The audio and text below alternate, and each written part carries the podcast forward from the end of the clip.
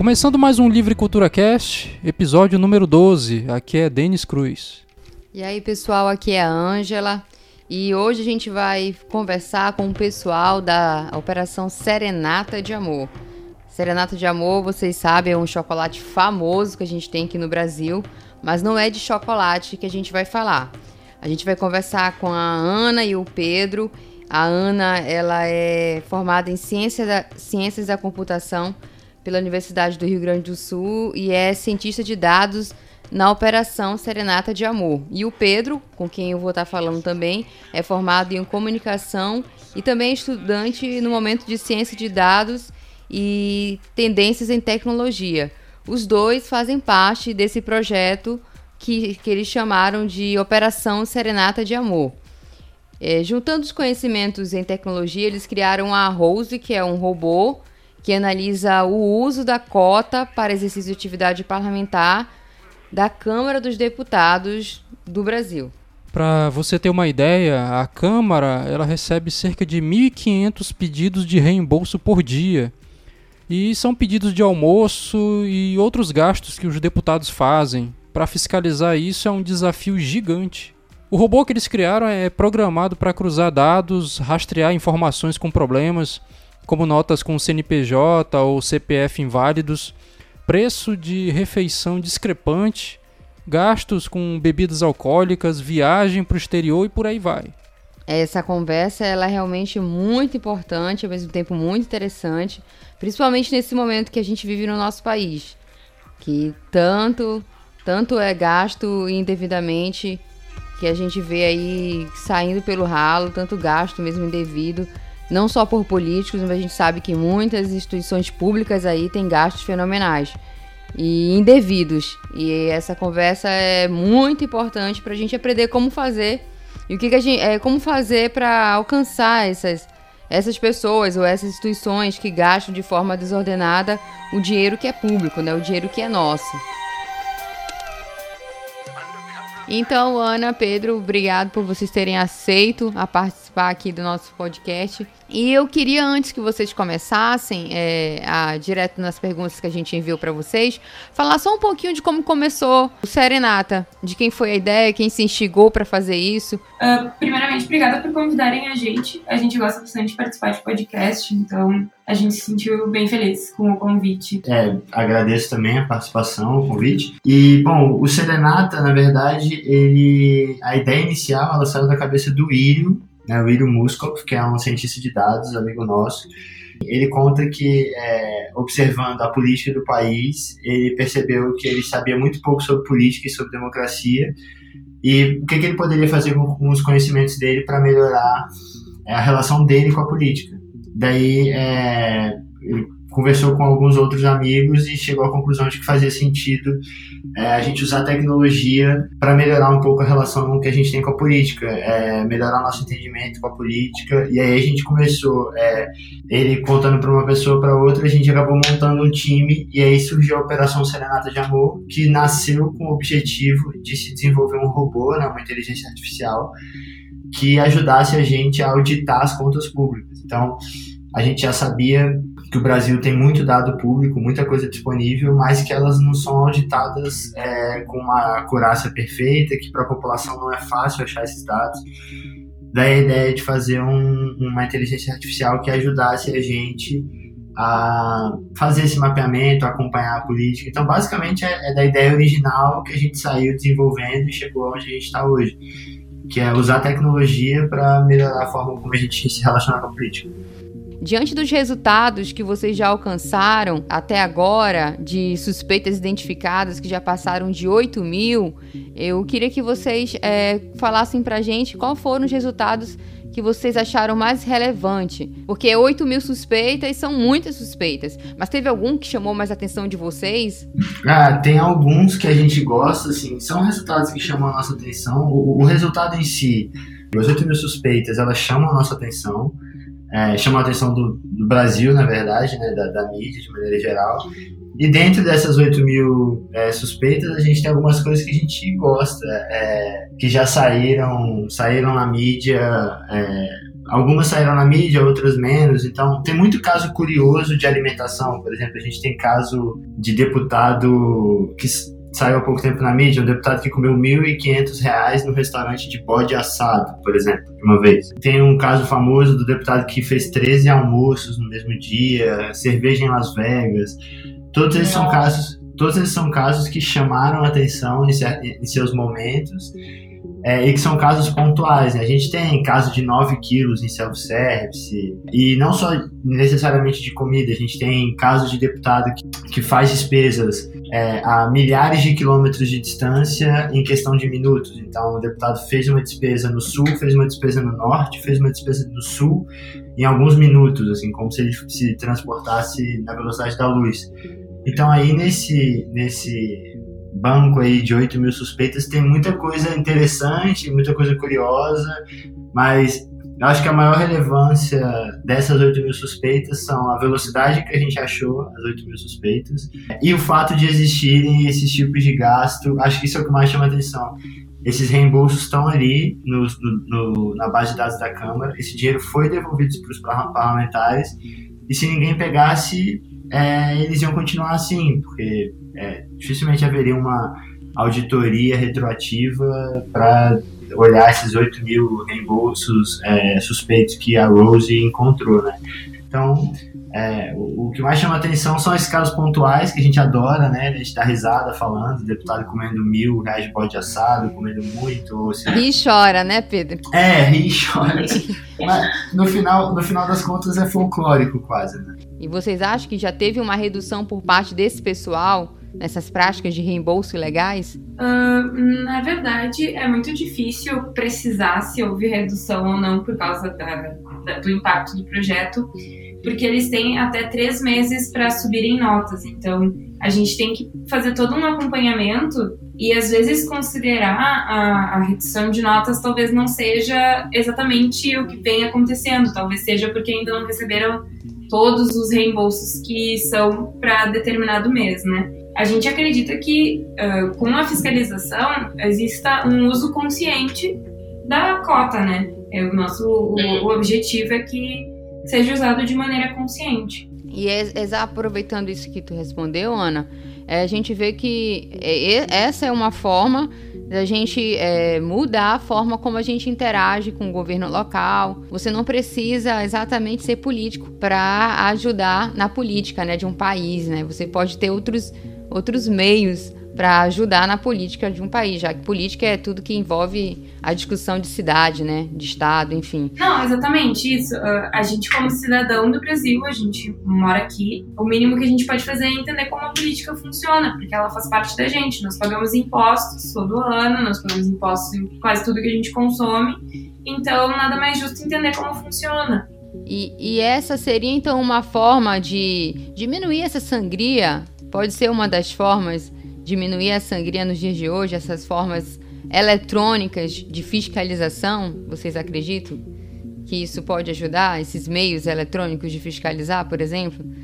A ter um impacto, apesar de não ser possível medir assim tão rápido, mas acredita que ajuda a, a diminuir esse sangramento de gasto de dinheiro público? Então, é, conhecidamente, uh, a transparência ela é uma forma de aproximar o governo da população, né? E sendo assim, com isso, uh, com a transparência, uh, existe muito, muita contribuição de fora, como a gente. Exatamente, os dados são abertos para as pessoas entenderem como funciona e fazerem sugestões de melhoria, né? Então, a transparência ela é fundamental para o fim dessa sangria exatamente por isso, porque ao aproximar a, a, os cidadãos, né, quem, quem contribui, acaba abrindo uma discussão sobre melhores soluções de problema. Então, isso faz o governo mostrar o que eles têm e a, a população entende como estão sendo feitos os gastos. Então, é, é ideal.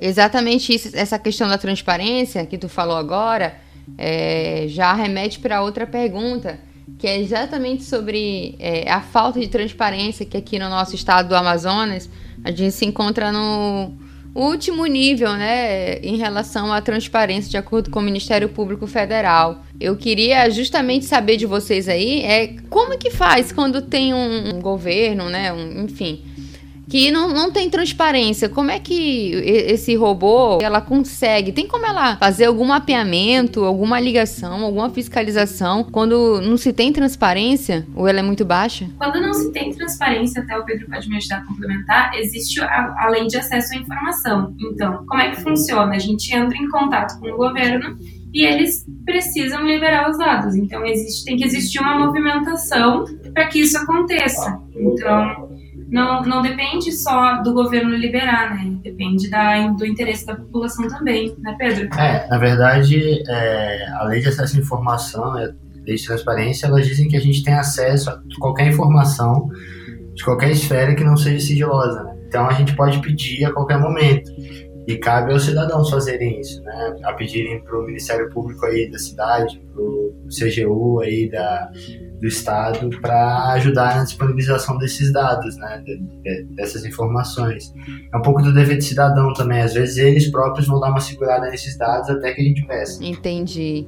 É, é, é um trabalho também não, não simples, é um trabalho difícil, né?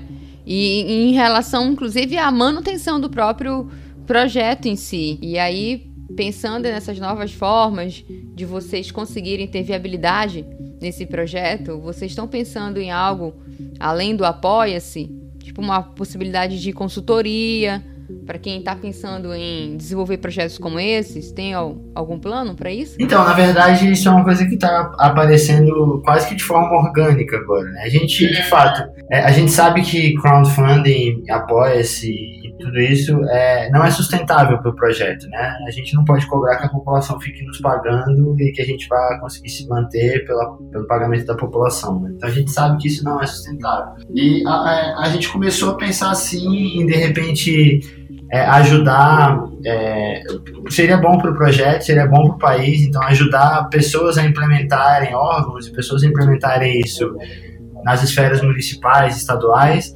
e de uma forma que a gente pudesse, de repente, fazer uma tutoria, um treinamento. Mas é, enquanto eu estou falando aqui, é, a gente não tem nada muito encaminhado disso. Isso começou a acontecer porque, de fato, assim, é, exatamente pela procura, de forma orgânica. A gente tem uma questão no projeto que é mais forte do que a gente. Assim, a gente quer muito se viabilizar. Mas se você pensar historicamente no projeto, a gente nunca focou em ganhar dinheiro e formas de, de ganhar dinheiro. Então, é, acabou que isso apareceu de forma natural. Assim, a gente começou a falar, começou a, foi começando a surgir Dúvidas. demanda, dúvida. Daí é. É, pode ser que o próximo passo sim seja esse, mas até o momento a gente não tem nada concreto, assim, a não ser uma vontade de fazer. Sim, sim. E aí fica a dica, né, para vocês, porque realmente é, vai ter, tem muito interesse, né? E, e obviamente que todo mundo que trabalha é digno de receber um, um valor, né? Isso é digno. Mas é a possibilidade, sim, de consultoria, ela é muito útil, até porque, como a Ana falou há pouco, né? Vocês têm um, uns desafios, fazem um trabalho de comunicação, tem um, um, trabalho de bastidor que, com o tempo, isso é natural, é, ele vai sendo aperfeiçoado.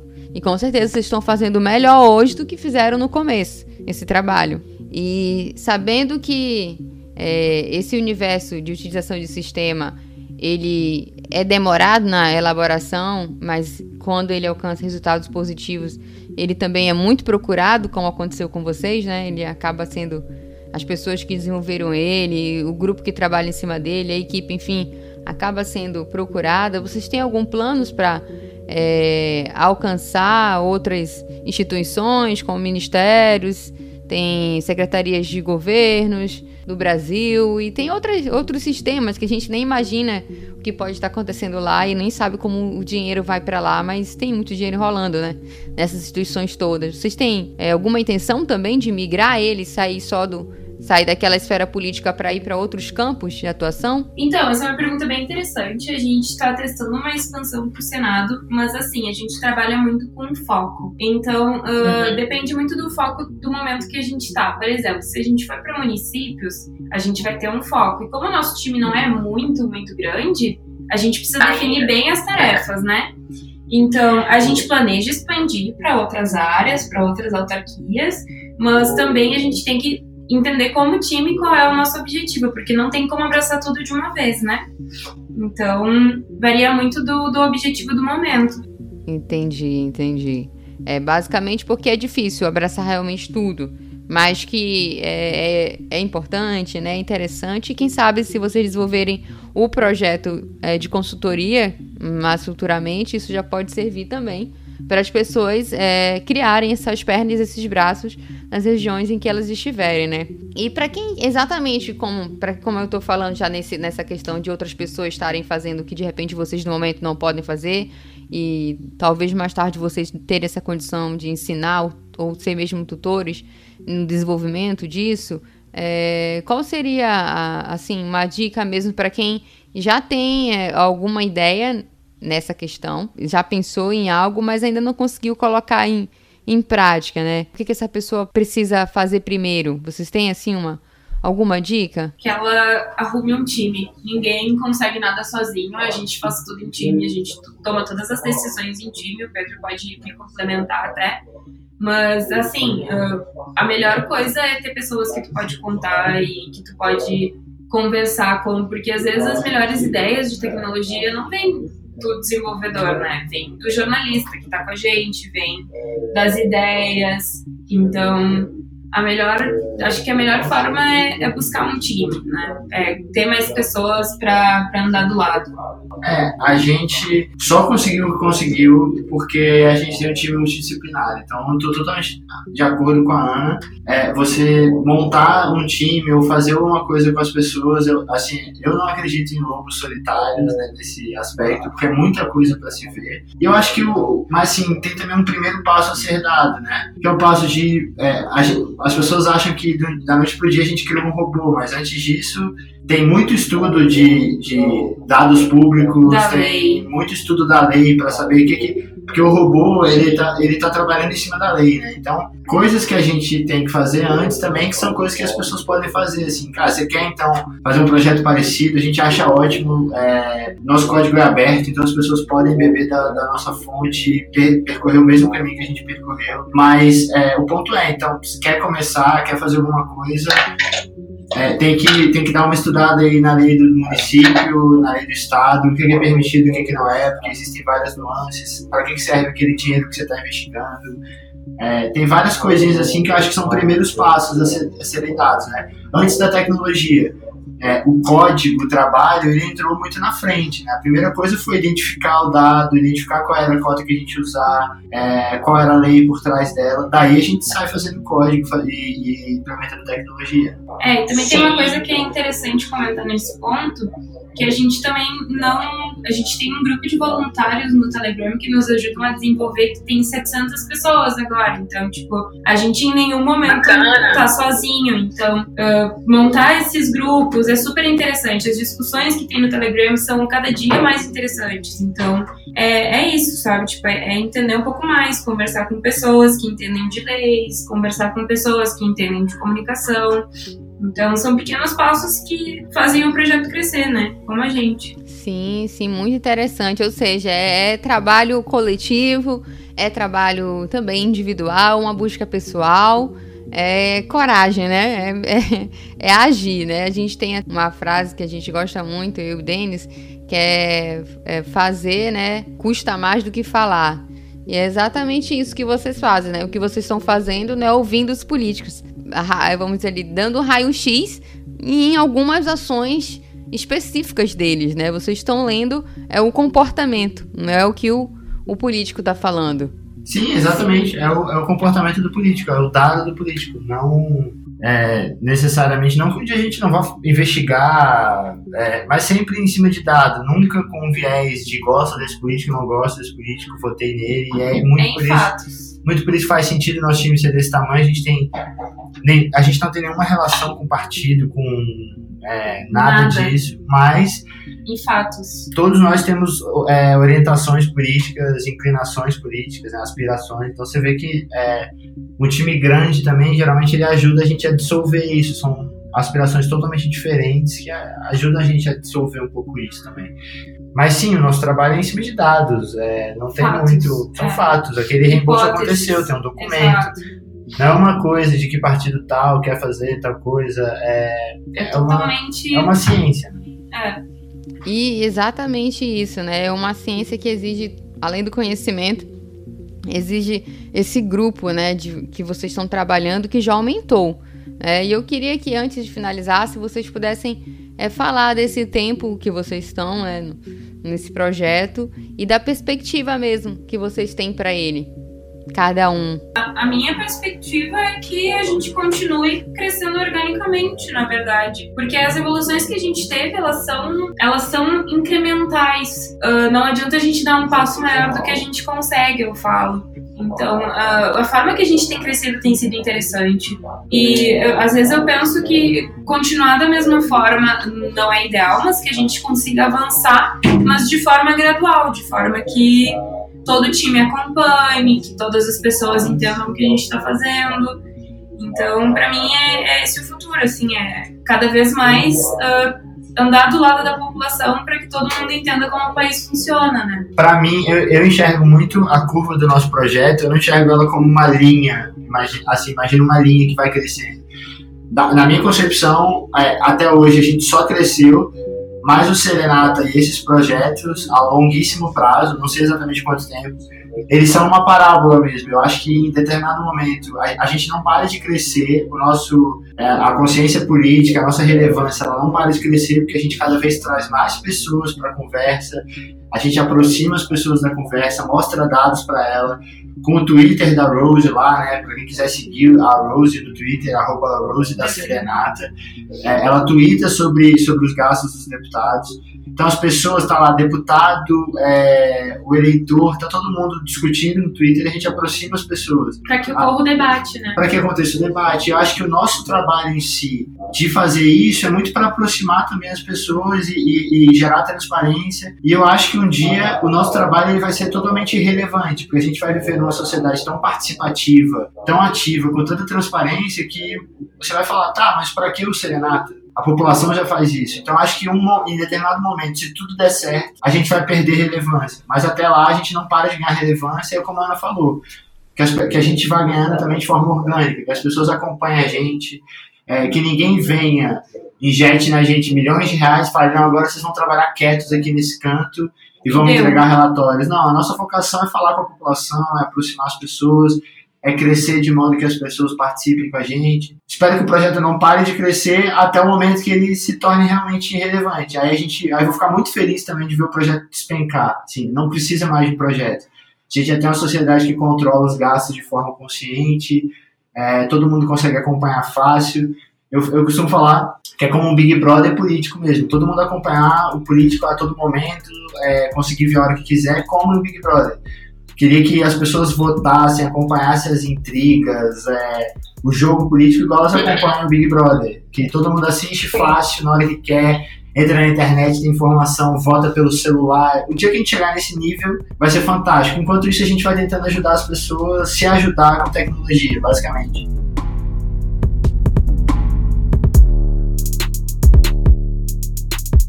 Projeto continua sendo apoiado de forma colaborativa em um financiamento coletivo contínuo.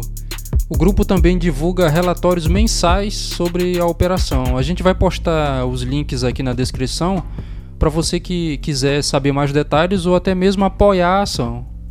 Bom, espero que tenham curtido esse episódio. Continue nos acompanhando pela fanpage facebook.com/livrecultura.